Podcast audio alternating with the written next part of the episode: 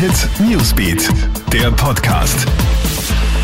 Hey, ich bin Michaela Mayer und das ist ein Update für den Start in den Dienstag. Entscheidung über Lockdown vertagt. Die Videokonferenz der Bundesregierung mit den Landeshauptleuten zur aktuellen Corona-Situation ist am Abend ohne Entscheidungen zu Ende gegangen. Ob es also eine Verlängerung des Lockdowns oder allfällige Lockerungen geben wird, ist noch nicht entschieden.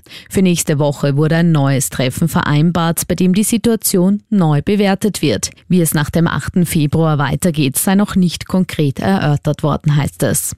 Die meisten Corona-Toten in Österreich gibt es weiter in Alters- und Pflegeheimen. 43 Prozent aller Menschen, die seit Pandemieausbruch gestorben sind, waren in Heimen untergebracht. Das bestätigt Gesundheitsminister Rudolf Anschober nach einer parlamentarischen Anfrage der NEOS. Heimbewohner machen aber nur 4 Prozent der bisher Infizierten aus. Am höchsten ist der Anteil der Corona-Todesfälle in der Steiermark, wo bisher mehr als die Hälfte auf Heimbewohner entfallen ist.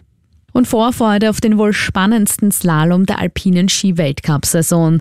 Heute findet in Schladming das legendäre Night Race statt. Corona-bedingt leider ohne 50.000 Zuschauer und Partystimmung. Für die Slalomläufer gibt's heuer Geisterkulisse statt Hexenkessel. Doch sportlich wird der Nachtslalom ein Highlight. Acht ÖSV-Asse gehen ins Rennen. Aus heimischer Sicht liegen die Hoffnungen vor allem auf Marco Schwarz, der aktuell im Slalom-Weltcup führt, und auf Manuel Feller. Im Kronehit Newsbeat gibt's für dich immer alle Updates und Ergebnisse.